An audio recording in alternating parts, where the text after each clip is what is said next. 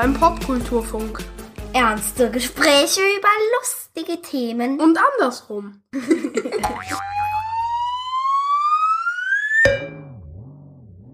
Hallo und willkommen, liebe Menschen, zur 37. Ausgabe des Popkulturfunks mit dem Thema Affen. Diesmal gibt es einen etwas ungewöhnlichen Einstieg. Es folgt zunächst eine wirklich wahre Affengeschichte.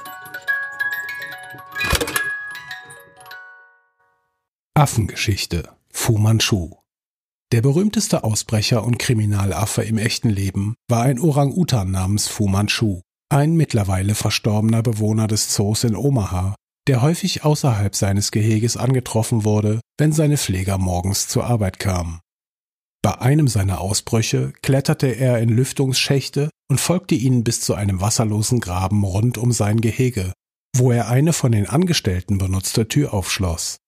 Wie sich herausstellte, war das Schloss mit einem Stück Draht geknackt worden, das Fu Manchu tagsüber in seinem Maul versteckt hatte. Hier war ein krimineller Geist am Werk, wie er in derartigen Situationen unverzichtbar ist. Doch auch diese Flucht stieß zwangsläufig an seine Grenzen. Daher konnte sich der Zoo am Ende selbstgefällig mit ihm brüsten.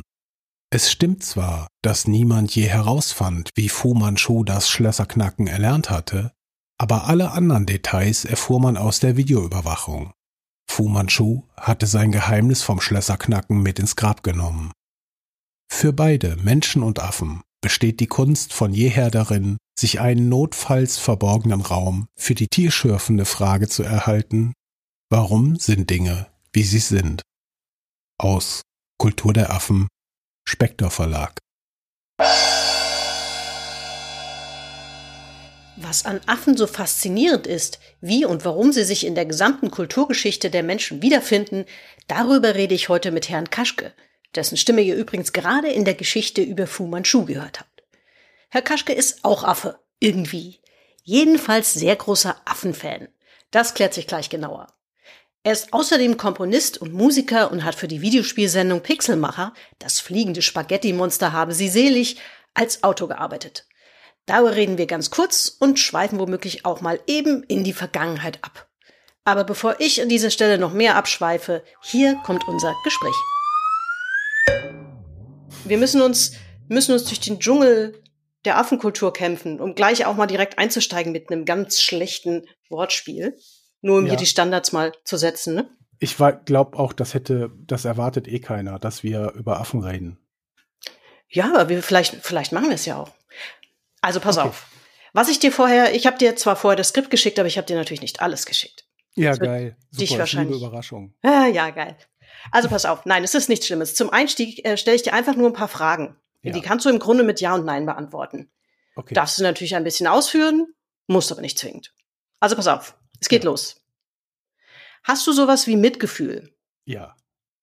Genießt du Sonnenuntergänge? Ja. Beschwichtigst du manchmal andere? Ja. Benutzt du ab und zu mal einen Hammer? Ja. Kannst du Computerspiele spielen? Ja. Fehlt dir ein äußerer Schwanz? Ein was? Es tut mir leid, das ist aus dem Englischen übersetzt External Tail. Damit ist vermutlich der hintere Schwanz gemeint. Also ganz sicher. Ja, klar. Gut. Glückwunsch, du bist ein Menschenaffe. Oder ein Mensch. Oder ein Affenmensch. Man weiß es nicht genau. Also, zur Auflösung von diesen Fragen, die gehen noch drei Seiten weiter im Original. Die habe ich aus einem drei Seiten ähm, langen Fragekatalog ähm, von einer Ausstellung, die es vor ein paar Jahren mal in Berlin gab. Im Haus der Kulturen der Welt heißt das, glaube ich. Okay.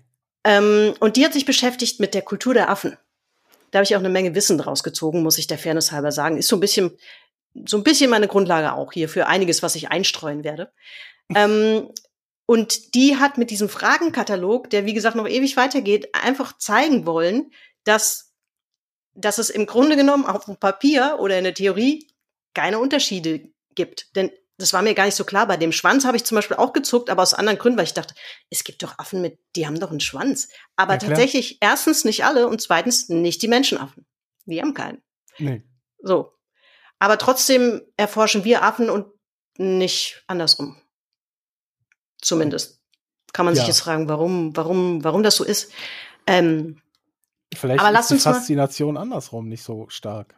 Ja, und das kann natürlich, Kann gut sein, ja. Aber mal ehrlich, also was ähm, es, es gibt ja, also glaube ich, ist das, das wahrscheinlich so in der Geschichte der Menschheit so das Faszinierendste, wenn, weil Affen so ein, so ein Spiegel sind, oder? Also zumindest wäre das für mich so die Erklärung, warum uns Affen so faszinieren, oder wie geht's dir damit? Du hast ja auch einen gewissen Bezug zu Affen. Ja. Wozu wir ja, ja vielleicht gleich noch kommen werden. Ja. Ja, vielleicht liegt es grundsätzlich auch halt an irgendwie dem, dem Aufbau, so der Körperform, dass da so eine Nähe besteht und man halt noch irgendwie sieht, wo die Reise hingeht oder wo man herkommt, je nachdem, von wo man das Ganze betrachtet. Ähm, meine, meine Affinität zu Affen, ja, das äh, liegt an, an meiner Uroma, beziehungsweise meiner Oma. Die haben mir zu meiner Geburt ein, einen Affen genäht, den ich heute auch noch besitze. Der ist also oh. also quasi genauso alt wie ich. Und der wurde von den beiden auch immer repariert, gehegt und gepflegt. Und er hatte vorne auch so eine kleine Tasche, wie so ein, wie so ein Känguru, wo man was drin verstecken konnte. Und der ist blau und ziemlich, ja, flauschig. Also Wahnsinn, wie, wie der sich immer noch anfühlt. Ähm, ja, und den habe ich halt zu meiner Geburt quasi äh, bekommen, mit ins Kinderbettchen. Und ich glaube, daran liegt das. Und ähm, als ich aufgewachsen bin, gab es halt ziemlich viele ähm, Sachen mit Affen, die ich halt mit meiner Uroma oder mit meinem Opa im Fernsehen angeguckt habe. Irgendwie so Daktari, Tarzan, Kimba der weiße Löwe. Da gab es auch Affen drin in der, in, der, in der Serie. Da war so ein Mandrill und ein Pavian. Der Mandrill war der Böse und der Pavian war der Berater von Kimba, dem weißen Löwen. Kennst du das nicht mehr? Kimba. Ja, doch, doch, doch, Kimba. doch. Ja, ganz süß. Ich, über, ich, ich überlege nur gerade, ähm, ich glaube, das habe ich auch, es ist halt tatsächlich auch aus dem schon angesprochenen Buch von diesem Ausstellungskatalog, da war das ganz gut zusammengefasst. Also man, das wird wahrscheinlich jeder so sagen, aber ähm, formuliert war es da so, ähm, wir können Affen, weil sie wie Spiegel wirken, nicht ansehen, ohne von ihnen affektiv ergriffen zu werden. Das finde ich, bringt es ganz gut auf den Punkt. Das ist einfach, das ist auch so meine früheste Erinnerung. Ich bin ja hier vor den Toren Frankfurts natürlich mit dem großen Frankfurter Zoo aufgewachsen. Ja. Ähm, und da geht man mit Kindern natürlich häufiger mal hin. Und ich war mal total fasziniert von diesem Affenhaus, was damals natürlich ähm, noch nicht so affengerecht war, wie es das ähm, heute ist. Ähm, über Affen in Gefangenschaft kann man sich wahrscheinlich eh streiten, aber das ist ja, heute auf jeden Fall um dem Affen gerecht. Ja, es ist auf jeden Fall, äh, glaube ich, ähm, keine Frage, dass das in den 70er, 80ern also ziemlich gruselig war. Ähm, aber mich hat es als Kind, das wusste man damals natürlich auch noch nicht so genau, ich als Kind sowieso nicht, aber nee. da gab es halt immer so ein Fenster, an dem man vorbeigehen konnte, wo man die, die Affenstation gesehen hat, wo es ähm, Affenbabys gab, die irgendwie verwaist waren oder die gepflegt werden mussten oder so. Und da hat man halt immer Leute gesehen, die Affenbabys auf dem Arm hatten oder das Fläschchen gegeben haben. So, das war ich absolut herzzerreißend. Menschen Trauben klebten davor das ist so meine früheste Erinnerung, glaube ich, an, an Äffchen. Ja, hier gibt's ja auch den, den Kölner Zoo. Da gibt's glaube ich, auch diesen Affenfelsen. Und dann sind wir da auch früher immer so hingefahren und auch mit dieser Eisenbahn in den Park und sowas. Ich habe letztens auch so Kinderfotos gefunden, wo, ähm, ach, wie heißen die nochmal? Flamingos da, da abhängen, weißt du? Ja. Irre. Ähm, und das echt noch grüne Wiesen sind. Wahnsinn. Ja. Äh, ja, und da, da sind wir auch mal zu diesem Affenfelsen. Also ich weiß nicht, man kann die sich einfach stundenlang angucken, weil die ja. halt irgendwie rumspielen, experimentieren, irgendwelche Dinge machen, sich gegenseitig putzen, also halt auch ein soziales Verhalten halt zeigen, wie wir. Das ist ja so, das ist ja auf jeden Fall schon mal eine Kernkompetenz von einem, von einer Rasse. Mhm. Soziales Verhalten. Mhm. Also äh, interessanterweise, weil du auch gerade Affenfelsen gesagt hast, ich habe mit über eine Geschichte gestolpert, so in der Recherche. Ähm, es gab 1920 im Londoner Zoo auch als große Attraktion ganz neu so ein, so ein Affenfelsen. Und da hat man eine kleine Gruppe oder gar nicht mal so eine kleine Gruppe, ähm, so eine Pavianart ähm, drauf platziert. Und die hat sich innerhalb von zwei Jahren wohl drastisch reduziert, weil die sich gegenseitig angegriffen, verletzt und weiß der Teufel was haben. Und da hat man dann hinterher gesagt, ja, so ist halt Natur. Brutal. Nee, ich glaube, das ist einfach so wie, als würdest du einen Haufen Menschen auf so einen Felsen packen. Ja. Und dann wird dasselbe passieren. Also wie viele Experimente ja. gibt's mit Menschen, die halt genauso sind? Und warum soll das bei dem uns Nächsten nicht genauso sein? Ja, das ist völlig verrückt. Du bringst es natürlich total auf den Punkt. Das ist so, als würde man, keine Ahnung, in einem völlig überfüllten Gefängnis äh, drehen und sagen, so sind Menschen. äh, nein. Ja. Ja, das ist, das ist natürlich eine, eine Population unter extremem Stress und Druck gewesen. Es ja. hat nichts damit zu tun, dass das in der Natur so ist. Und auch weil du das Sozialsysteme angesprochen hast, interessanterweise, ähm, inzwischen ist die Forschung ja auch ein paar Jahrzehnte vorangeschritten, ähm, weiß man heute, dass es auch äh, unzählige unterschiedliche Sozialsysteme gibt. Also Affe heißt nicht gleich ein Sozialsystem. Das ähm, ist auch natürlich mittlerweile noch mal ein Stück weitergekommen. Aber bleiben wir noch mal bei dir als Menschenaffe, ja. als Affenmensch. Ja. Wer dich schon mal in der Öffentlichkeit gesehen hat, der weiß ja, dass du auch in der Öffentlichkeit als Affe auftrittst. Wie ist es denn eigentlich dazu gekommen? Das ist einfach, was immer du dazu erzählen willst. Ist das einfach Spielerei gewesen oder? Boah, nee, äh, ja, vorher gab's keine Öffentlichkeit. Vorher gab's quasi nur irgendwie reines Videomaterial. Äh, und ähm, ich glaube, der, der Moment war halt damals so, als, als äh, Memo mit dir und Pixelmacher halt die einfach die Frage gestellt haben, so, ich weiß gar nicht mehr, wie das passierte. Ich glaube, ihr habt irgendwie über Twitter geschrieben, dass ihr einen neuen Moderator sucht. Und dann habe ich gesagt, so, ich, ich mach das. Und dann, also es war halt, ich glaube, ich ZDF, ich weiß es nicht mehr. Also lustig, wir, also ja. Dann sollte ich eine Bewerbung schreiben und ich war damals schon so, nee, Druckerpapier habe ich nicht. Ne? Das dauert ewig, bis ich mir das kaufe und so. Was soll ich machen? Und dann kam irgendwie, ja, mach ein Bewerbungsvideo. Und dann wusste ich nicht so, scheiße, Bewerbungsvideo fürs ZDF, wie macht man sowas? Dann habe ich Simon angerufen von, von Game One damals noch und habe ihn gefragt und er meinte, ähm, ja, ist eigentlich egal, was du da hinschickst, mach aber nicht denselben Fehler wie ich, machst nicht 30 Minuten, sondern nur drei. Und ja. Und da hat das aber irgendwie, weil ich ja nicht mein Gesicht in der Öffentlichkeit haben will, ähm, war ich halt der Affe.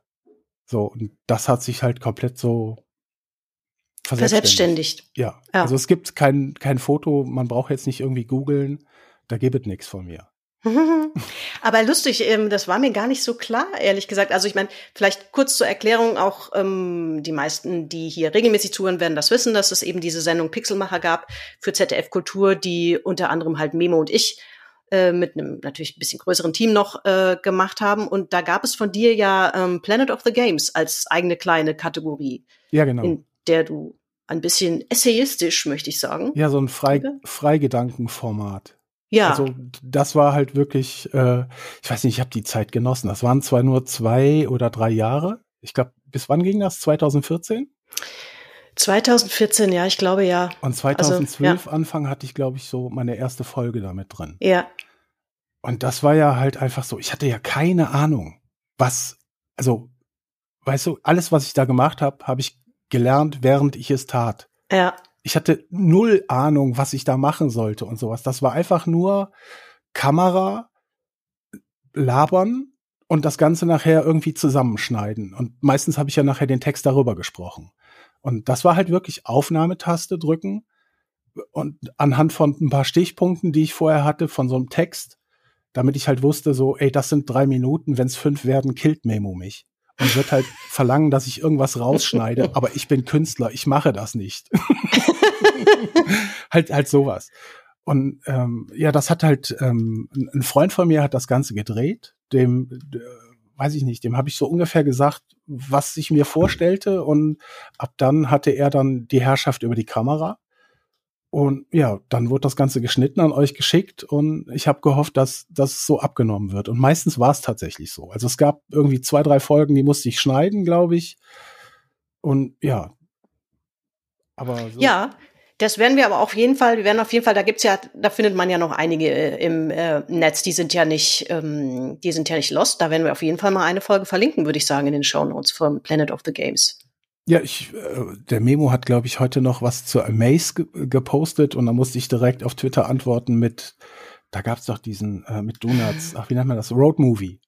Ja. Diesen, ja, das war auch toll. Im zweiten Teil waren wir ja in, in, in Berlin und halt auch auf der Amaze ganz kurz. Ja, guck da, da werde ich doch vielleicht morgen mal schöne Grüße ähm, ausrichten. Da besuche ich die Donuts nämlich auf dem Konzert, das sie hier im Oh, Raum spielen. Ja, die sind ja gerade auf. Tour Und gegangen. sing mit. Das mache ich. Auch das, ich hoffe, ich, ähm, ich weiß immer nicht genau, ob da noch irgendwas zu finden ist, aber ich glaube, der Roadtrip, den könnte man auch noch auf YouTube finden oder so. Leider sind die Ja, ja, Folgen halt alle schon mittlerweile ein bisschen Ja. outdated, deswegen findet man die nicht mehr in der Mediathek oder so.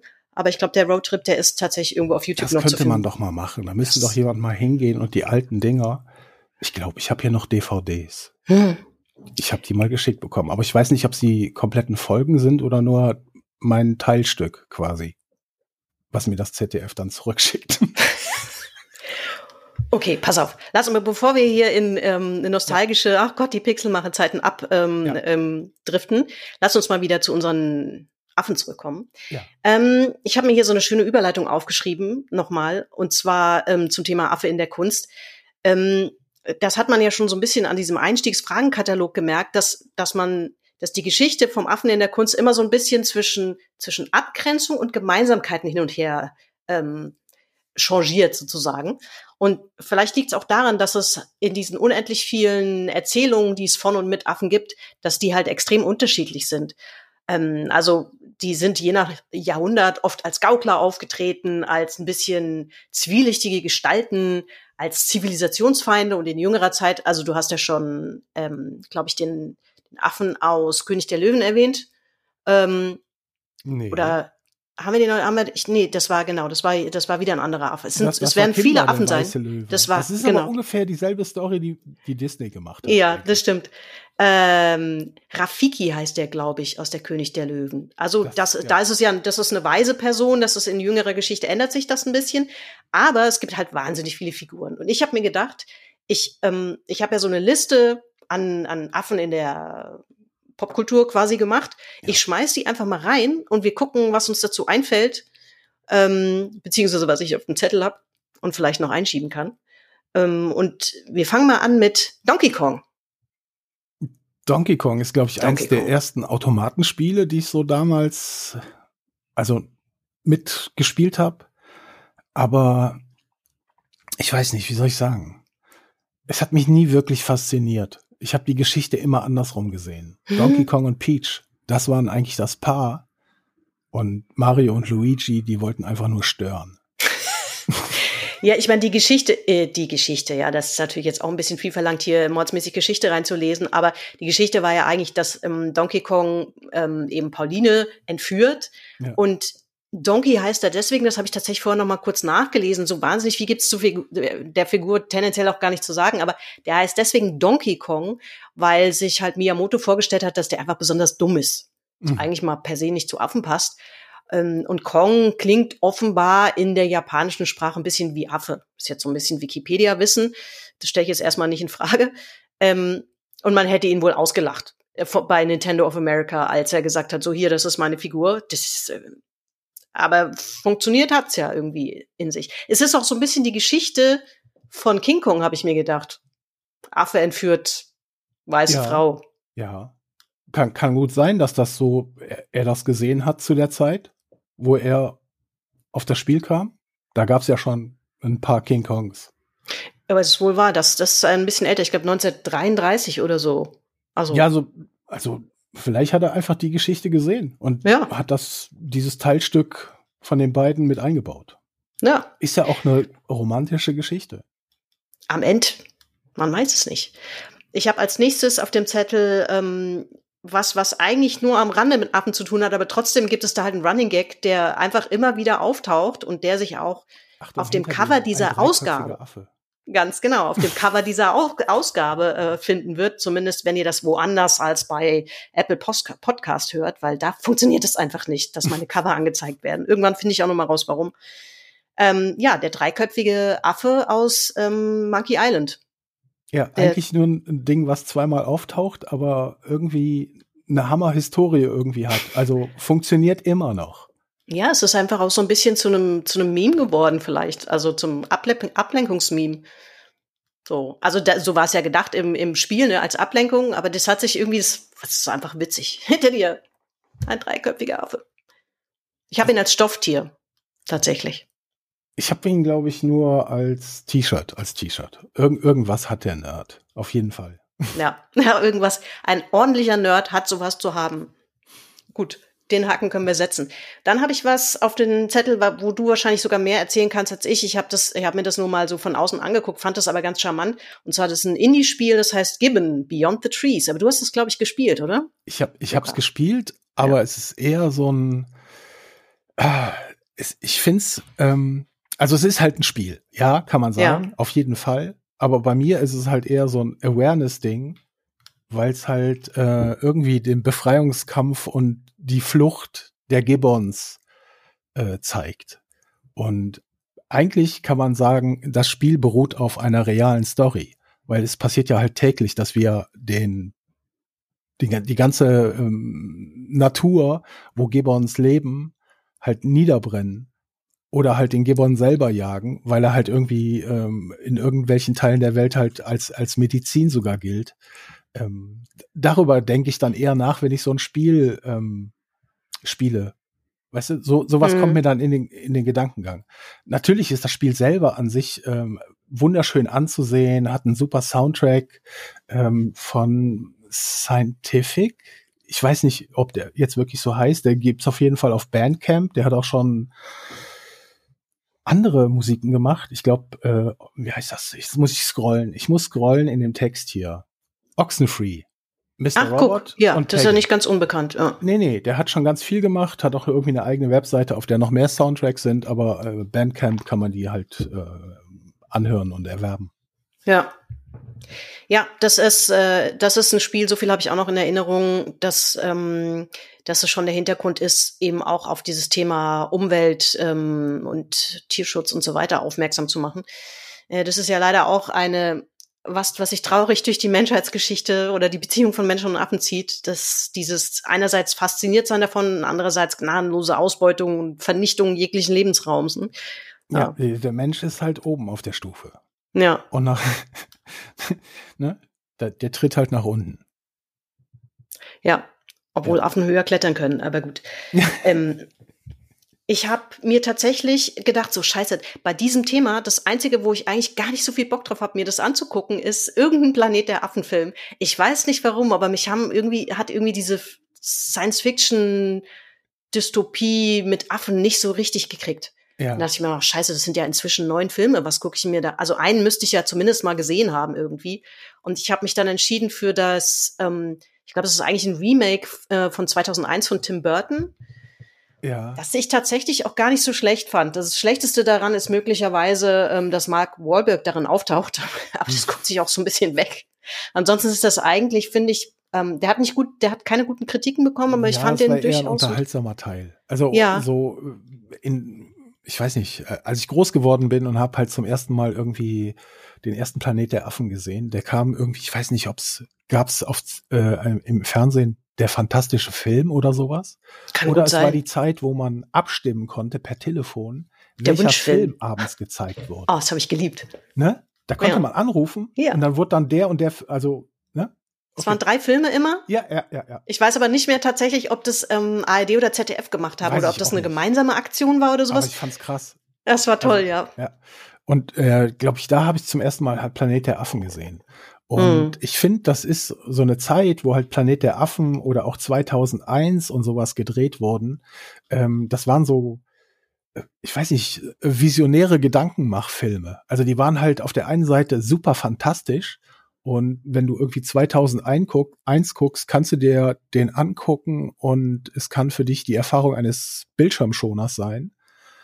Oder du machst dir voll die Gedanken, als wärst du gerade aus Matrix rausgekommen. Also ich glaube halt 2001 war so das Matrix seiner Zeit. Da kommt übrigens auch ein Affe drin vor. In einer ganz berühmten Szene, wie er den Knochen hochwirft. Aber kommen wir nochmal zurück zu Planet der Affen. Das waren halt alles so äh, auch ähm, gesteuert von der Atombombenzeit, die ja zu der Zeit war, ne? Halt auch so die Ängste visioniert in, in, in einem Film, in einer Geschichte. Ich weiß gar nicht, weil du hast reingeschrieben, ähm, ob es da ein Buch zu gibt oder sowas. Ich weiß gar nicht, ja. ob das auf einem Buch beruht Doch. oder sowas. Ich kenne nur die Filme und war immer fasziniert von diesen, ja, die, dieser Darstellung der Affen, die Hauptdarsteller, die Masken, die waren ja oberkrass. Das hat Mhm. mich als Kind also wirklich super fasziniert. Während die meisten, die halt irgendwie in kameraweiten Szenen waren, halt so die Masken eher nicht so gut waren. Und die kann man tatsächlich heute noch auf Ebay so Original-Props kaufen, kosten auch natürlich unendlich Geld. Aber ich, ich finde das eine tolle Serie. Also die, die ganz alten äh, bin ich auf jeden Fall sehr großer Fan von. Die ersten, ich glaube, es sind fünf Teile. Ähm, und dann beginnen halt so die, die, die, die Remakes und äh, oder Fortführung des Ganzen und so jetzt so mit den letzten Teilen, die halt erschienen sind. Also es gab so eine Phase von, ich glaube, den, den, den Teil mit Mark Wahlberg und den ersten dieser neuen Trilogie, glaube ich, der hat mir noch nicht so gut gefallen. Aber jetzt so die letzten beiden fand ich wieder fantastisch. Also großartige Unterhaltung, auch Ja, ich glaube, die neueren, Darstellung von diesen Affen. Die neueren hängen auch noch mal ein bisschen zusammen. Also ich musste tatsächlich auch nachgucken, okay, in welcher, wie, wie gucke ich das denn jetzt? In, in welcher Reihenfolge am schlausten? Also den von 1968, den ersten, wie gesagt, habe ich mir dann nicht angeschaut und habe dann gedacht, ah ja, vielleicht ist das ein guter Kompromiss, dieser so ein bisschen für sich alleinstehende Film von 2001, der eben ein Remake ist, der teilweise wohl auch sogar ein bisschen näher an der Romanvorlage ist. Also es basiert tatsächlich auf ähm, einem französischen Roman von Pierre Boulle, heißt der, habe ich mir aufgeschrieben. Ah, Ähm, La, nee, nicht La Planète Savage. Ähm, der, ich weiß nicht mehr genau, wie der Originaltitel im Französischen lautete. Den habe ich auch nicht gleich erkannt, aber ähm, das ist, ist eine Buchvorlage, wie gesagt. Ähm, an der Stelle, aber weil du auch gesagt hast, war so ein bisschen das Zeitalter. Ähm, ganz kleiner Exkurs, mir war das auch erst so im Nachhinein ähm, ist mir das richtig bewusst geworden. Stimmt, es gab ja natürlich Anfang der 60er das, ähm, das berühmte, den, den Wettstreit zwischen maßgeblich zwei Nationen, USA und Russland halt oder Sowjetunion, ähm, der Wettlauf ins All. Und natürlich sind bei den Versuchen, das Weltall zu erobern, auch eine Menge Tiere eingesetzt worden. Die ersten Tiere, die übrigens, glaube ich, in den Weltraum geschickt wurden, waren äh, Drosophila-Fliegen. Die sind ähm, auch tatsächlich lebend wieder zurückgekommen mit Fallschirmen. Allerdings nicht mit sehr vielen kleinen, sondern mit einem in Ich stelle mir das gerade. So eine Fliege an einem Fallschirm und die Fliege fragt sich, what the fuck, wozu brauche ich einen Fallschirm? Ja, ganz genau. Ich kann noch fliegen, aber da nicht, wo du gerade bist. Nein, also ähm, es gibt tatsächlich das, ähm, das schöne Kofferwort Chimponauten aus Chimpanzee und Astronaut, logischerweise, ähm, weil man mit wahnsinnig vielen, also nicht nur Schimpansen, unterschiedlichen Affenarten tatsächlich oder Menschenaffenarten Versuche gemacht hat, weil sie uns halt so ähnlich sind und weil Affen natürlich von der Intelligenz her in der Lage sind, so Feedback-Systeme zu verstehen. Also man hat dann den Affen beigebracht, ähm, bestimmte Knöpfe zu drücken. Also es gibt einen Schimpansen, der einen vollautomatischen Weltraumflug ähm, hingelegt hat. Äh, den hat er auch, anders als die Drosophilas, ähm, den hat er überlebt. Sowohl die, die Drosophilas haben ja auch überlebt. Aber es gibt einige Affen, die das Experiment nicht überlebt, Mit überlebt Sicherheit. haben. Ähm, und was ich auch ganz strange finde, ist, man hat diesen Affen erst Namen gegeben, also die haben alle Namen, man kann es nachlesen, ähm, was ich jetzt auch gerade tue. Also der Schimpanse aus diesem äh, Mercury-Programm hieß das im Übrigen, das auch damals schon tatsächlich ein bisschen umstritten war. Der erste Affe hieß Ham, ähm, dann gab es den Rhesusaffen Albert, den Totenkopfaffen Gordo und Inos, das ist der, der diesen vollautomatischen Weltraumflug äh, hingelegt hat. Ähm, und die haben erst nach diesen Testflügen, nach den erfolgreichen Testflügen, muss man dazu sagen, Namen bekommen, weil man sich gedacht hat, naja, wenn die das nicht überleben, dann ist es besser, wenn die bloß eine Nummer haben. Ist ja nicht so schlimm, so ungefähr. Das finde ich auch unfassbar. Also aus, das, wie gesagt, das fand man damals teilweise schon schräg und aus heutiger Sicht ist es wirklich so, pff, wie viel unangenehmer kann man sein? Die Leute damals so, hold my beer, wie man heute sagt. Ja, das ist halt auch äh, Lernen, ne? Das, also Ja. man, man lernt ja auch über nicht irgendwie was von heute auf morgen, einfach eine Matheaufgabe, sondern so einen ganzen Haufen Menschen lernen ja halt auch über eine ganz, über hunderte von Jahren irgendwas. Und das scheint e- etwas zu sein, was halt langsamer geht, als zu Ja. lernen, wie man Raketen irgendwo hinschießt. Also, ähm, aber es ist halt auch bei dem, als ich Planet der Affen, wie gesagt, geschaut habe, ist mir das nochmal, das hat halt äh, teilweise wirklich erschreckende Ähnlichkeiten mit den Fotos, die man sich aus der Zeit eben angucken kann von diesen von diesen Affen, die man dann in solche kleinen Sitzschalen gepackt hat und so. Und es ist halt tatsächlich, ist ja auch kein Geheimnis, dass die Astronauten auch gezielt ausgesucht da, wurden danach, dass sie eben nicht so groß sein durften. Äh, ja, weil das, die Kapseln natürlich nicht besonders geräumig waren und das, insofern boten sich Affen gewissermaßen sowohl von ihrer Größe als auch von ihrer, von ihren kognitiven Fähigkeiten her an, diese Versuche zu machen. Aber es ist natürlich eigentlich ethisch, ähm, naja, schwer grenzwertig, kann man vorsichtig ausgedrückt wohl sagen. Zumal man ihnen das beigebracht hat, dieses Knöpfe drücken mit, mit so einem Feedback-System. Wenn, wenn sie was falsch gemacht haben, gab es einen kleinen Stromschlag. Und wenn sie es richtig gemacht haben, gab es ein Bananenpellet. es ist wirklich, es ist einfach alles völlig spooky. Und dann, also speziell ich weiß nicht mehr, bei welchen Affen das war, aber es ist halt so, die, das wurde ja natürlich alles aufgezeichnet, damit man wusste, okay, was ist wann passiert, wann hat der Affe was richtig, was falsch gemacht. Und teilweise hat das System nicht gut funktioniert und hat ihm dann einen Stromschlag gegeben, obwohl er es richtig gemacht hat. Also es ist wirklich ganz, ganz schrecklich. Aber ich finde ich finde den Gedanken ja schon krass, dass man halt so dass es überhaupt funktioniert Geld hat, ne? investiert. Ja. Und anschließend jemanden hochschickt, der eigentlich keinen Bock hat, Astronaut zu werden. Ja. Ich äh, wage auch sehr zu bezweifeln, dass dieser so wahnsinnig viel Bock drauf hatten. Ne? Nee, gar nicht, denke ich. Ja. Mal. ja. Ich habe mir Gorillas im Nebel noch aufgeschrieben. Ähm, gar nicht mal, weil das ist ja jetzt eine reale Geschichte. Das ist ja. ähm, keine Fiktion. Ähm, auch wenn die Geschichte, glaube ich, von der ähm, Primatenforscherin Diane Fossey ähm, ein bisschen dramatisiert wurde. Ähm, die ist auch ohne Dramatisierung eigentlich spannend genug. Ähm, ich finde, was ich interessant fand und auch gar nicht wusste, das habe ich dann in der, in der Vorrecherche ein bisschen ähm, gelernt, ist, dass tatsächlich Anfang der 60er Jahre nicht nur diese, dieses Mercury-Programm stattgefunden hat und diese Versuche mit den Chimponauten, sondern sich in der Aff Affenforschung parallel auch einiges geändert hat. Die ist nämlich weiblicher geworden. Also äh, Diane Fossey hat bestimmt jeder schon mal davon gehört, gerade wegen des Films vielleicht auch. Jane Goodall lebt ja auch noch. Diane Fossey ist ermordet worden, ähm, bis heute nicht geklärt, ähm, also unter ungeklärten Umständen. Ähm, und dann gibt es noch eine dritte, die kannte ich tatsächlich nicht. Das ist eine Kanadierin, die heißt Birute. Fragt mich bitte nicht, ob das, ich sage das falsch, ich weiß das. Galdikas heißt sie. Das ist eine, die ist in Deutschland geboren, ist aber eine Kanadierin und sie zählt mit den anderen beiden genannten zu den sogenannten Trimates, von Primates natürlich ab, äh, von Primaten abgeleitet. Und die haben halt die, die Primatologie im Grunde genommen revolutioniert, weil sie was gemacht haben, was vorher halt nicht so stattgefunden hat. Vorher hat man versucht sozusagen zu objektifizieren, ja, mhm. Er versucht, da hat man halt einen Affen, das ist Nummer eins, das heißt Nummer zwei, und hat versucht, das so ein bisschen bloß nicht vermenschlichen, so ungefähr. Aber das ist natürlich absurd. Das, du kannst nicht was untersuchen, was dir so ähnlich ist, ohne, ohne die Ähnlichkeiten, also ohne davon ergriffen zu sein. Da hatten wir es ja am Anfang schon kurz davon. Und es ist ja auch nicht verboten. Du kannst ja was trotzdem untersuchen und kannst mit einer gewissen Empathie daran gehen. Ähm, und das hat die Affenforschung tatsächlich revolutioniert, weil, weil auf einmal der Begriff Kommunikation im Mittelpunkt stand und man sich angeschaut hat, wie kommunizieren Affen überhaupt? Und vor allen Dingen, wie tun sie das in freier Wildbahn, wenn man sie nicht irgendwo einsperrt? Und das mhm. haben halt alle drei Forscherinnen wohl ähm, ziemlich gut gemacht. Das fand ich sehr spannend, weil das war mir so nicht so klar, dass da so eine Veränderung stattgefunden hat. Ich habe das so hingenommen. Könnte ich jetzt auch, ja, würde ich auch sagen, äh, bin ich wahrscheinlich drüber hinweggeflogen über die Zeit. Also ja. ich kann mich erinnern, irgendwie, ich weiß nicht, gab's da vor dem aktuellen Film schon mal irgendwie einen Film? Vor diesem, äh, vor welchem jetzt? Meinst du Gorillas ich, im Nebel oder? Ich glaube, Gorillas im Nebel ist doch eigentlich ein, ein, ein Film der schon 80er Jahre. 1988, ja. Ja. Kam der. Genau.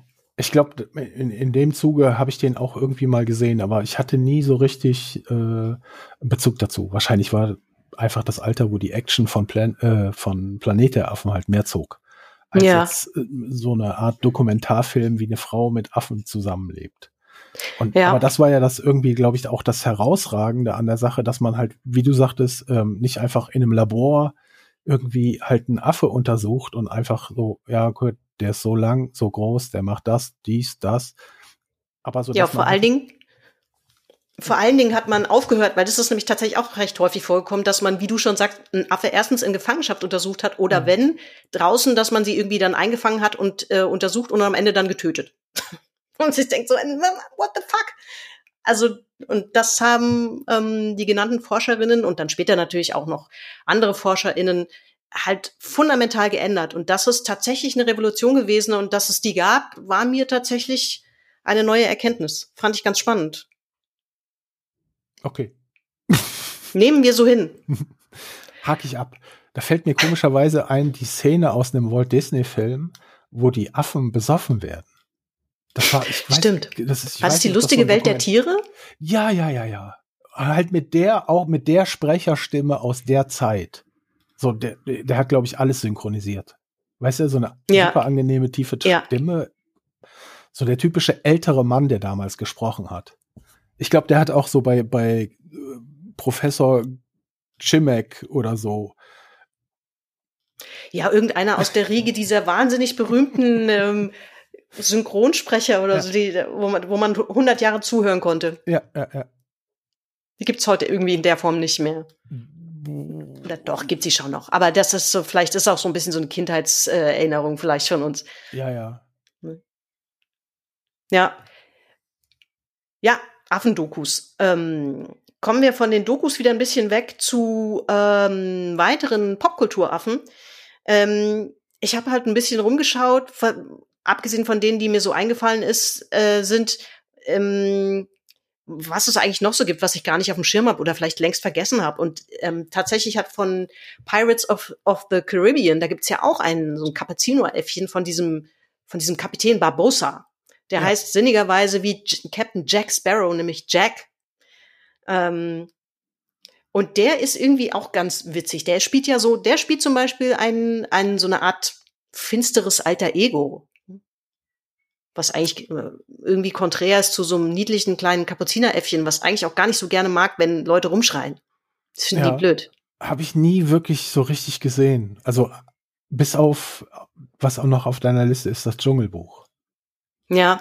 Also, also der, die ich, Pirates. Ich weiß, dass die Szene existiert. Ich habe den wahrscheinlich ja. abends auf Pro 7 irgendwie mal lief es so, mhm. während ich irgendwas anderes tat. Und, äh ja, ich, ähm, also ich fand die, ich mochte die Filme eigentlich ganz gerne. Die, auch die sind jetzt äh, nicht unbedingt ja, absolute Kritikerlieblinge, halt ne? Geil. Einfach. Ja. Die, diesen Charakter, den er da hat, ja. sein Gang und alles. Also da gibt's ja auch super viele Cosplayer, die versuchen, dieses Besoffene halt zu, was er da kreiert hat, äh, zu kopieren. Aber ja. kommen wir wieder zurück zu dem Affen zu dem Affen Jack. Ja, ich habe ein ganz nettes Making-of bei, bei YouTube gefunden, wo die Tiertrainerin halt zu Wort kommt von diesem Affen. Also natürlich war es nicht nur einer, ist ja, ist ja meistens so. Ähm, und die sagte, ja, das ist natürlich nicht so ganz einfach, diesen Äffchen beizubringen, ähm, wenn Dialog ist, anderthalb Minuten lang still zu sitzen und die Person anzugucken, die ja. redet. Und für den Schauspieler war es nicht so einfach, weil er sagte, in allen Szenen, wo wir dann halt ein bisschen lauter wurden und so, das mögen die natürlich nicht besonders. Ja. ja. Da waren die dann immer so ein bisschen so, hm, warum schreit der Mann so?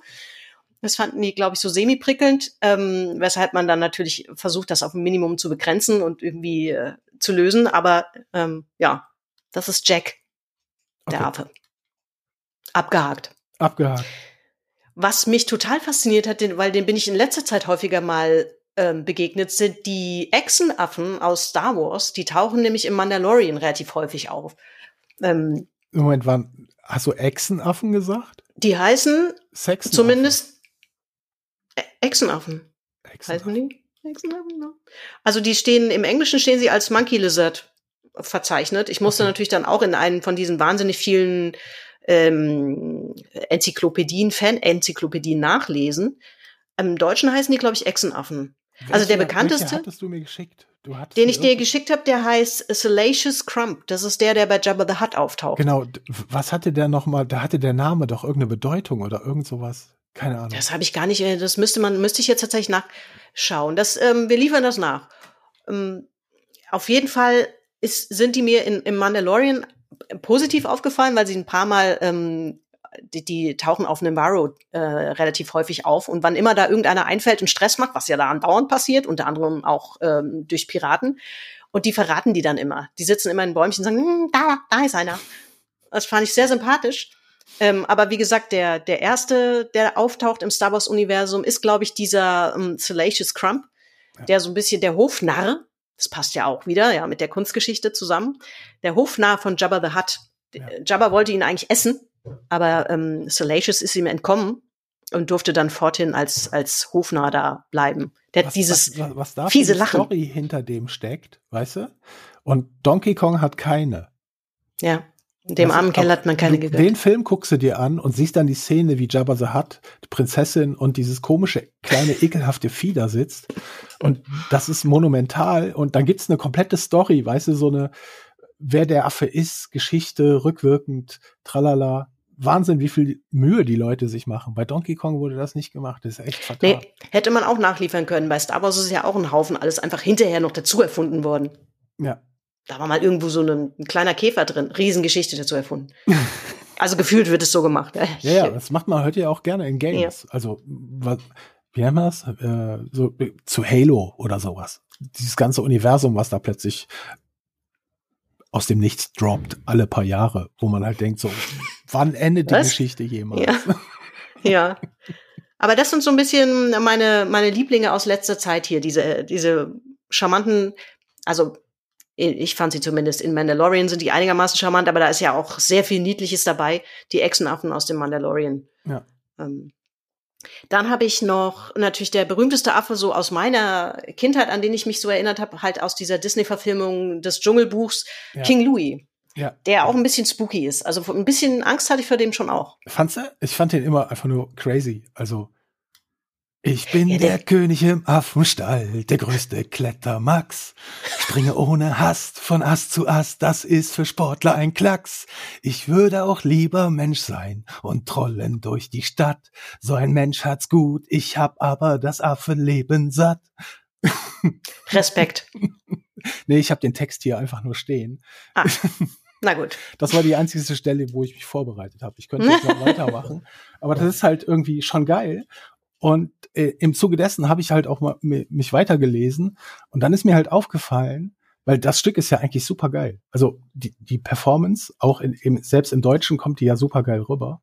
Und das liegt einfach daran, dass der Typ, der den Affen im Original spielt, halt ein voll der Jazz-Trompeter ist. Und, und Louis Prima, oder? Ist ja, das? Genau. Ja. Also das habe ich jetzt auch zum ersten Mal gelesen und mir wird's direkt klar, warum dieses Lied einfach so geil ist. Ja.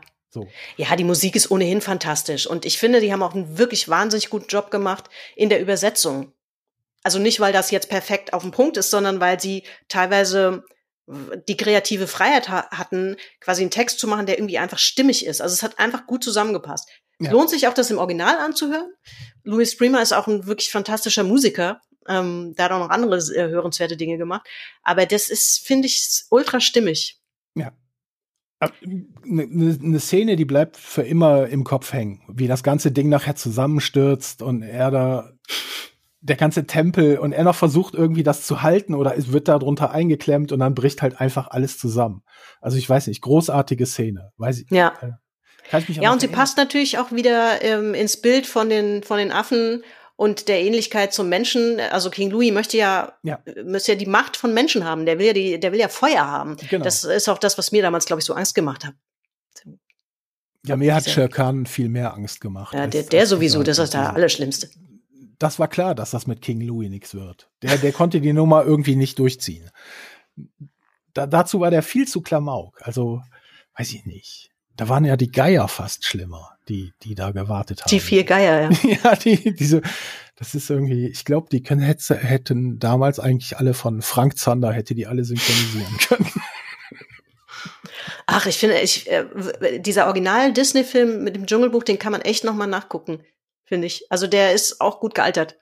Ja, der, der, der ist wirklich schön. Klassiker, definitiv. Ja. Ja, und dann habe ich natürlich, da kommt man nicht dran vorbei, finde ich, äh, Herr Nilsson, das Totenkopfäffchen von Pippi Langstrumpf mit seinem gelben Strickjäckchen. ja. Zu Ja. dem, glaube ich, gar nicht so viel zu sagen ist, aber das äh, äh, Ja, außer dass es ihm überhaupt nicht gefallen hat. wahrscheinlich nicht. Nee, der, der, ich habe halt dazu auch noch mal gelesen. Man weiß gar nicht so, was aus ihm geworden ist. Und eigentlich war er das Haustier einer Stockholmer Familie und ähm, war dann halt überhaupt nicht trainiert auch für Filme. Und deswegen hat er auch alle Leute ständig, weil der halt festgebunden war an Pippi, ähm, hat er angepinkelt und gebissen.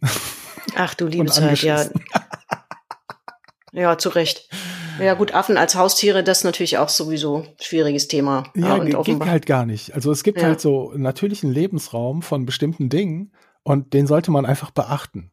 Weißt du? Also Mhm. keiner, keiner kommt von uns kommt auf die Idee, außer du bist halt irgendwie so ein Überlebenskünstler oder sowas, plötzlich ähm, nach 50 Jahren in die Wüste zu ziehen oder so Sachen zu machen. Weißt du? Oder weiß ich nicht. Da stehen wir auch nicht drauf. Und genauso ist es halt auch irgendwie bei so Filmaffen unter so Bedingungen, weiß ich nicht, ob das irgendwie so. Nee. Da, also da finde ich es schon besser, dass man jetzt hingeht und hat halt wie im letzten Planet der Affen ähm, halt komplette CGI-Figuren. Ja. Ist doch super. Oder gab's gab's jemals einen Planet der Affen, wo, wo man echte Affen gesehen hat? Äh, ja, mit Gut. Sicherheit, klar. Als, äh, weil es gibt ja auch Teile, Als die spielen cooles- sogar. Ähm, der, der erste Teil spielt ja halt absolut in der Zukunft. Das ist sozusagen äh, mit das Ende von dem, was man sieht. Ja. so wo, wo die Reise hingeht. Und ähm, es gibt aber auch Teile, da kommen natürlich die Affen zu uns in die Zeit auf die Erde. Und Ja. da gibt es halt natürlich auch Szenen, wo gezeigt wird, wie wir mit Affen hier zur Zeit umgehen. Mhm. So. Äh, also da gab es halt auch Affen drin zu sehen, ja. Ja, ja, gut, stimmt natürlich. Das, ähm, ja, das ist ja, das ist, das finde ich, macht den Film auch nach wie vor ähm, oder die ganze Reihe halt so, so gut und so spannend, weil sie natürlich irgendwie dieses Wechsel, Wechselspiel zeigt und, ähm, und natürlich so ein Spiegelbild ist halt, ne?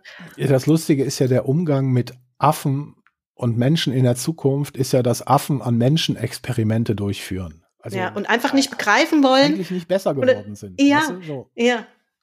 Und es ist aber schon irgendwie, finde ich, auffällig, wie, also ich finde es halt schon krass, ähm, dass die, die Menschen im Planet der Affen sich ja ständig erklären müssen und einfach nicht durchkriegen, dass sie intelligente, fühlende Wesen sind. Und man denkt sich so, das müsst ihr doch mal verstehen. Oh, naja, gut. Hm. hm. Ja, das, das hat, dreht sich so ein bisschen da im Kreis. Also, den, Ja. Aber die, die Geschichte wurde ja auch nicht von Affen geschrieben. Also nein, Nee. das ist richtig. deswegen ist es halt auch nur eine Sichtweise. Ja. Aber vielleicht dreht ja irgendwann mal einer Planet der Menschen oder sowas ganz krasses.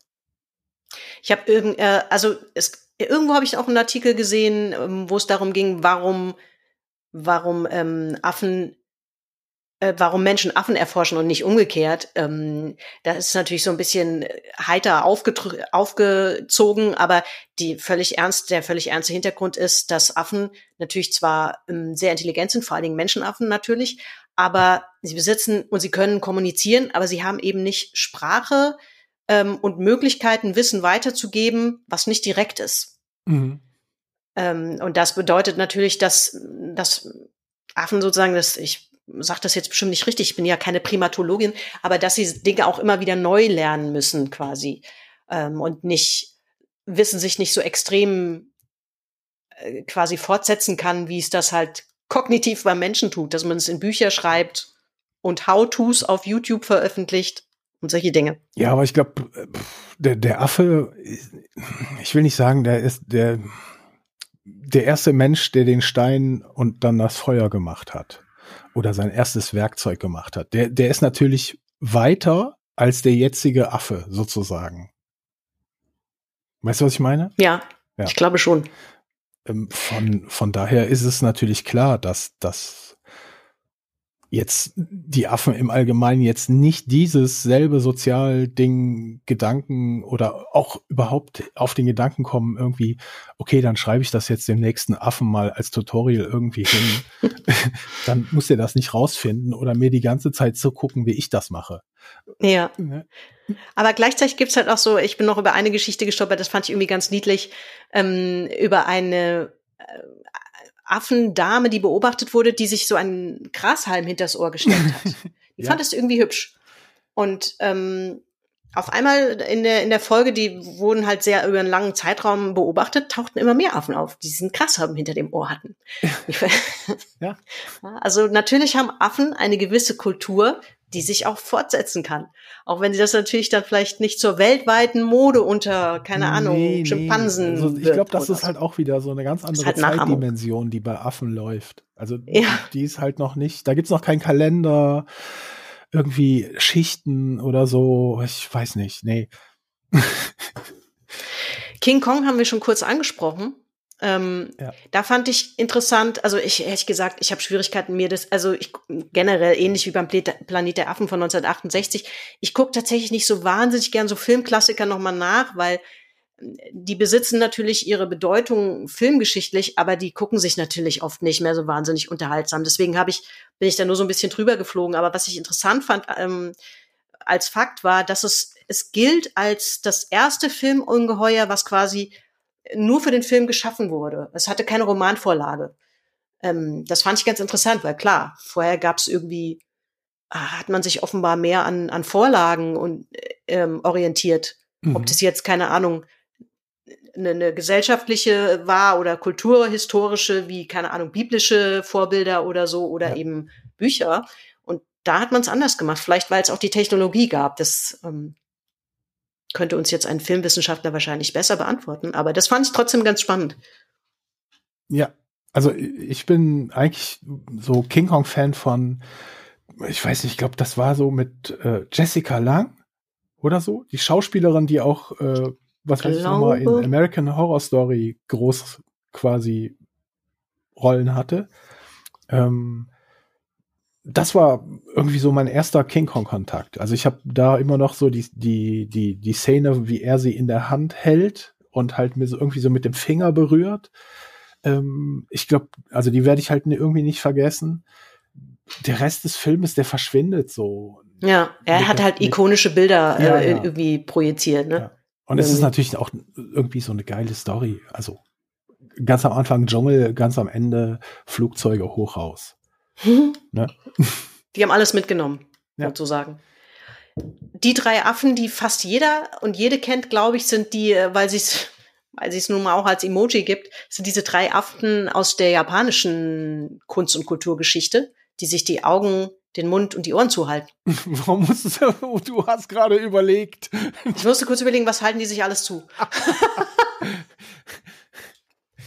ähm, und ja. aber was ich was ich da spannend fand, das war mir nämlich auch nicht klar vorher, war, dass ähm, dass die kulturgeschichtlich komplett anders im Westen interpretiert werden, als sie eigentlich so aus der japanischen Kultur gelesen sind. Also die werden ja hier so verstanden, so hier nichts hören, nichts sehen, nichts sagen. Ja. So ein bisschen ähm, immer in der Richtung, ja, ähm, typisch, da will einer nur einfach nichts mitkriegen davon. Ja. Aber tatsächlich ist es stammt das, ähm, ist das ein Sprichwort gewesen und das beschreibt eigentlich eher, ich muss das ein bisschen, ich muss ein bisschen nachdenken, wie die, weil das ein bisschen kompliziert zu erklären ist. Ähm, man wollte eigentlich darauf hinaus, dass man ein, ein, dass man schlechtes Verhalten ähm, nicht übersehen sollte, sondern da soll man nicht hingucken. Tut gute Dinge, sagt gute Dinge, macht nichts Schlechtes. Das ist jetzt hier so nicht gut zusammengefasst, aber das ist ungefähr so die Stoßrichtung von diesem, von diesem Sprich, Sprichwort. Ähm, also, und hier wird es halt eigentlich komplett anders verwendet. Ja, bei uns ist es eher so, irgendjemand will drüber hinwegsehen oder verschweigt mhm. was. Und da ist eher so, so Tipps. Genau, das ist so eine, so ist so eine Handreichung, so eine Verhaltenshandreichung, äh, die aber nicht sagt, halt dir die Ohren zu, sondern mh, mm, Scheißverhalten ist doof. Ja, die drei Gebote. Beste Interpretation, Interpretationen ever. Ja. Was ich ähm, hier mir auch noch als Exkurs hier an der Stelle hm, notiert habe, ähm, wusstest du, dass Affen im Mittelalter vorzugsweise weiblich dargestellt wurden auf Bildern? Nee.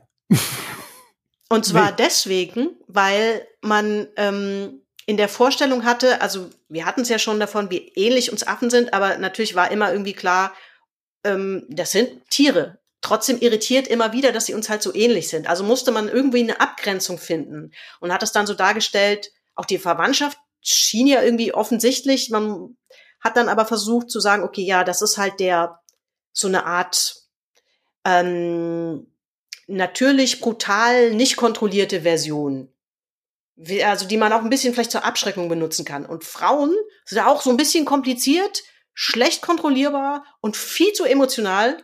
Auch das ist hier mega unwissenschaftlich ausgedrückt, aber ungefähr so. Und ja. deswegen waren die Affen alle weiblich. Okay, das, nee, das ist Es crazy. gibt- also, Ja, das gibt so ganz viele bekannte, große biblische Szenen, wo man zum Beispiel Eva mit diesem Apfel in der Hand sieht und gleichzeitig ist auf dem Bild ein Affe, der den bereits isst, so ein Mhm. Apfel. Ja, so nach dem Motto, okay, der hat's gar nicht drauf und die Frau ist natürlich die nächste, die das macht. okay, die, die, kenne ich gar nicht. Also ich bin jetzt auch nicht so der Kirchengänger. Ich wusste nicht, dass da so ein, so ein Scheiß hängt. Ja, naja, dann, äh, das ist, ähm, und dann im 16. Jahrhundert ähm, verändert sich das Bild wieder so ein kleines bisschen. Dann rückt halt Afrika im Zuge von Entdeckungen und natürlich Kolonialisierung mehr in den Vordergrund.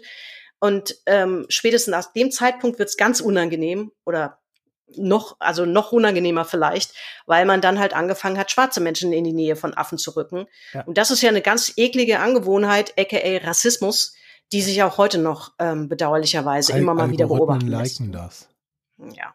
Also das ist, Also deswegen hast du ja auch öfters, also ich weiß gar nicht mehr, also ob das überhaupt heute noch vorkommt, ähm, dass man halt, wenn man nach Affe oder sonst irgendwas gesucht hat, dass man halt auch Bilder von schwarzen Menschen gezeigt bekommen hat. nee, das ähm, will, ich, will, lieber- will ich lieber gar nicht ausprobieren. Also meine erste Assoziation, als ich das gelesen habe, war eigentlich eher, dass ähm, diese unangenehme Eigenschaft, die heute auch manchmal noch in Fußballstadien zu beobachten ist, dass ähm, wenn man schwarze Spieler beschimpfen ähm, will, dass man dann irgendwie Affengeräusche macht. Also das ist wirklich ganz fürchterlich. Ich will da auch gar nicht so tief einsteigen ähm, und da so solche Vorurteile immer wieder reproduzieren, aber ich will es auch nicht verschweigen, weil ich das einfach auch einen wichtigen Teil dieser Geschichte finde. Nee, versch verschweigen ist immer doof.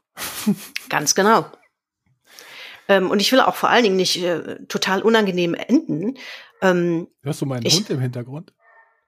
ja, Ja, der, der ist gerade nach Hause gekommen, der kriegt jetzt Essen. und das muss er auf jeden Fall kundtun. Juhu. ja. Endlich Bananenpellets. Nein. Ja, der kriegt tatsächlich Bananen zum Essen. Also die mag der. Ja, Pferde essen das übrigens auch ganz gern. Das ist, äh, haben wir immer benutzt, äh, um ähm, Medika un etwas unangenehme, Medika aber nötige Medikamente zu Ja, verstecken. ja. Würden Pferde sonst, glaube ich, auch nicht essen und soll man wahrscheinlich auch nicht in allzu großen Mengen, aber halt so ein, Nee, der kriegt jetzt auch nicht irgendwie hier, hast du, ich werfe dir mal jetzt morgens keine Staude Banane ins, Ins Wohnzimmer. guck, guck, dass du klarkommst die Woche.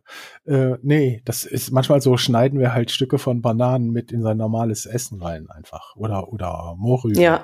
Halt so ein Kram. Ja, ich meine, gut, Hunde sind alles Fresser, die haben auch einen größeren Anteil natürlich an, ähm, an nicht tierischen Erzeugnissen. Insofern Ja. passt das doch. Ja, ja, er ist ganz glücklich damit, glaube ich. Hast du eine Empfehlung mitgebracht zum Thema Affen, die du irgendwie raushauen möchtest? Sei es irgendwas, über was wir noch gar nicht gesprochen haben, Buch, Film, Musik, was auch immer. Ey, nee. Nee, gar nicht. Außer seid nett zu Affen und hört auf, Affe als, als Schimpfwort zu missbrauchen. Dann wird die Einstellung zu Affen auch besser. Dieser, dieser Empfehlung kann ich mich absolut nur anschließen. Ähm, denn ich habe normalerweise ist es immer so, wenn ich äh, zum Thema Empfehlungen komme, ähm, habe ich auch immer was mitgebracht, was vielleicht auch hier im Podcast vorher schon besprochen war. Aber ich habe diesmal tatsächlich auch gar nichts, außer dass ich vielleicht, naja, doch vielleicht eine. Also ich fand das wirklich super spannend, mit ähm, wie sich halt diese diese Affenforschung und der Zugang zu Forschung verändert hat. Mhm. Ähm, da verlinke ich auf jeden Fall auch mal noch vielleicht ein bisschen Info. Da kann man sich mal noch ein bisschen ähm, reinlesen. Ich finde, das gibt eine neue Perspektive auf das Thema. Mach das. Und Das wäre meine Empfehlung. ich meine, das, das, das Spiel, Gibbons, Gibbons, genau. ja, das kann man auf jeden Fall anspielen. Also ich äh, Gibt's, glaube ich, auf allen, äh, an, annähernd allen ähm, Konsolenplattformen, ja, oder? Sogar, sogar auf dem Mac. Uh. Uh. Nee, also wirklich tolles Spiel. Aber mir kam halt direkt der Gedanke irgendwie so, ey, das ist eigentlich nicht nur Spiel, sondern das macht auf was Aufmerksamkeit. Also, weißt Ja. du, so, Ja. das gibt's ja in, in, in den letzten Zeiten öfters. Ich habe letztens ein Krankenhausspiel, war übrigens auch mit Tieren als Pfleger und Ärzte. Ähm, halt auch sowas, wo du halt einfach nur spielst, aber du, du kriegst vielleicht auch einen anderen Gedanken irgendwie oder eine Sicht auf eine Weise oder beschäftigst dich plötzlich mit, liest mal was nach über Gibbons, weil die in dem Spiel so süß sind. Ja. Also, das werden wir natürlich alles in den Show Notes entsprechend verlinken. Wir verlinken auch deine Webpräsenzen noch ein bisschen. Äh, man soll ja von dir auch noch ein bisschen was hören außer deiner Stimme. Du machst nämlich auch sehr schöne Musik. Oh, danke. Die werden wir natürlich ähm, auch hier nicht zu Gehör bringen, aber verlinken, damit ihr sie euch anhören könnt. Und ähm, deswegen, und ja, dann sind wir eigentlich an dieser Stelle erstaunlicherweise schon durch, obwohl ich gedacht habe, oh, das schaffe ich nie, ich habe so viel auf dem Zettel. Ich finde das super. Eine, eine Stunde Podcast ist, ist okay, ja, kann ne? man echt ertragen. Meistens landet man, landet man auch irgendwie so automatisch, finde ich, bei einer Stunde, wo man dann denkt, so, okay, jetzt, ich glaube, jetzt ist halbwegs rund. Du, du hast dir ja auch vorher Gedanken gemacht und mir das zugeschickt. Ein paar. Ja, ja. trotzdem. Finde ich super. So, Hab's also pass auf. Dann sagen wir mal an dieser Stelle schon mal fürs Erste, oder sage ich dir vor allen Dingen, ähm, herzlichen Dank fürs Dabeisein. Und die Menschen werden mich gleich nochmal hören, weil ich natürlich wie immer noch den Schlusskommentar einsprechen werde und ein paar Dinge vielleicht noch nachreiche. Aber an dieser Stelle sage ich erstmal vielen Dank, Herr Kaschke. Mm, ich bedanke mich auch. Danke für die Einladung. So, ein paar Anmerkungen und Ergänzungen haben sich tatsächlich im Nachgang angesammelt. Here we go. Und zwar erstens nochmal der Hinweis auf eine wichtige Quelle für diese Episode. Falls es nicht deutlich genug war. Einiges an Wissen in Sachen Kultur- und Forschungsgeschichte stammt aus dem Buch Kultur der Affen. Das hatte ich auch erwähnt und ich habe euch in den Show Notes den Verlag verlinkt. Zum Zweiten noch ein bisschen Filmhistorie zu King Kong. Wir hatten die Schauspielerin Jessica Lang erwähnt. Die spielte 1976 die weibliche Hauptrolle in King Kong. Im ersten Film von 1933 hat diese Rolle Faye Ray gespielt, für die erstmals der Begriff Scream Queen in Medien verwendet wurde. In der Tat hat sie in vielen Horrorfilmen der 30er Jahre mitgespielt. Peter Jackson wollte ihr übrigens die letzten Worte in seinem King Kong Remake geben, aber sie ist leider kurz vor Beginn der Dreharbeiten 2004 im Alter von 96 Jahren verstorben. Kleine Korrektur zur Schimpansin mit dem Grashalm. Den hat sie sich nicht hinters Ohr, sondern ins Ohr gesteckt. Recht eigenwillige Modeidee, aber hey, wahrscheinlich muss man froh sein, dass Zooaffen die modischen Ideen der Besuchenden nicht weiter kommentieren. Und damit zur letzten Ergänzung, und zwar zu Memo, dessen Name zu Beginn dieser Folge ein paar Mal fiel. Der war hier auch schon mal Gast, und zwar in der Folge 33 zu Südkorea zusammen mit Viola. Und Memo war Teil des Pixelmacher-Teams bei ZDF Kultur und hat sehr häufig auch Regie geführt. Planet of the Games, die Kolumne von Herrn Kaschke, war regelmäßig Teil unserer Sendung. So kommt hier quasi einiges wieder zusammen. Eine ganze Menge Folgen der Planet of the Games Rubrik findet ihr bei YouTube. Den Link dazu gibt's hier in den Show Notes. Genauso wie Links zu allen anderen wichtigen Quellen dieser Folge. Puh, das waren jetzt doch mehr Anmerkungen als gedacht, aber jetzt haben wir's. Das war's mit dieser Folge. Ich hoffe, ihr wart auch dieses Mal wieder gut unterhalten, informiert und inspiriert. Bis bald.